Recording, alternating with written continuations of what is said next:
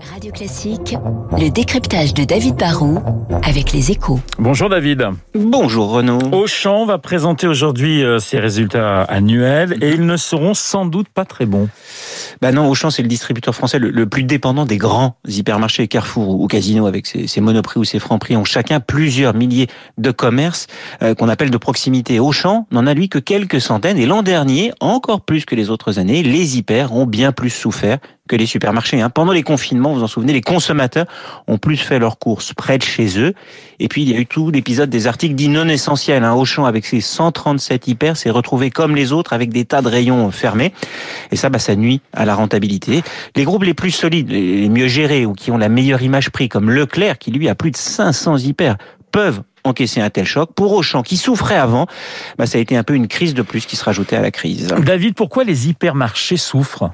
L'hypermarché n'est pas mort, hein. on y fait encore la moitié de nos courses du quotidien, ça reste énorme, mais ce n'est plus un segment en croissance. Pendant longtemps, l'hyper, c'était le plus pratique et le moins cher, l'offre la plus riche sous le même toit, et puis les prix canons. Mais aujourd'hui, bah, il y a plus de choix et des prix plus bas, souvent sur Internet ou dans des enseignes spécialisées. Il y a des commerces de proximité ouverts plus tard le soir, de la livraison à domicile. Et bah, du coup, l'hyper est très concurrencé et il y a certains rayons dans lesquels les ventes se sont totalement effondrées. Pour l'électroménager, le textile, on n'a plus besoin d'aller dans un hyper.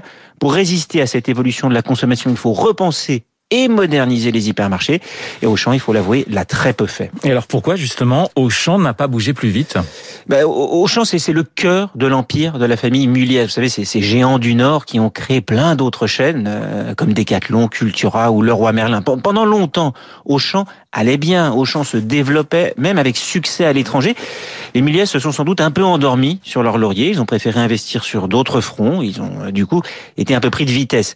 Et aujourd'hui, bah, ils vendent des bijoux de famille, comme la filiale d'Auchan en Chine. Ça a rapporté 3 milliards. Bah, il faut voir ce qu'ils vont comment ils vont investir cette somme. Est-ce que ça va venir dans, la modernisation de leurs magasins, s'ils vont pouvoir faire évoluer leurs hyper, ou si à un moment la, jeune génération qui arrive aux commandes des holdings familiales finira par se dire que l'hyper est voué à décliner lentement et qu'il vaut mieux réduire progressivement ou même considérablement la voiture ou carrément chercher à vendre cet actif. Aujourd'hui, c'est sûr, ça c'est tabou car les anciens qui ont fondé Auchan sont encore là.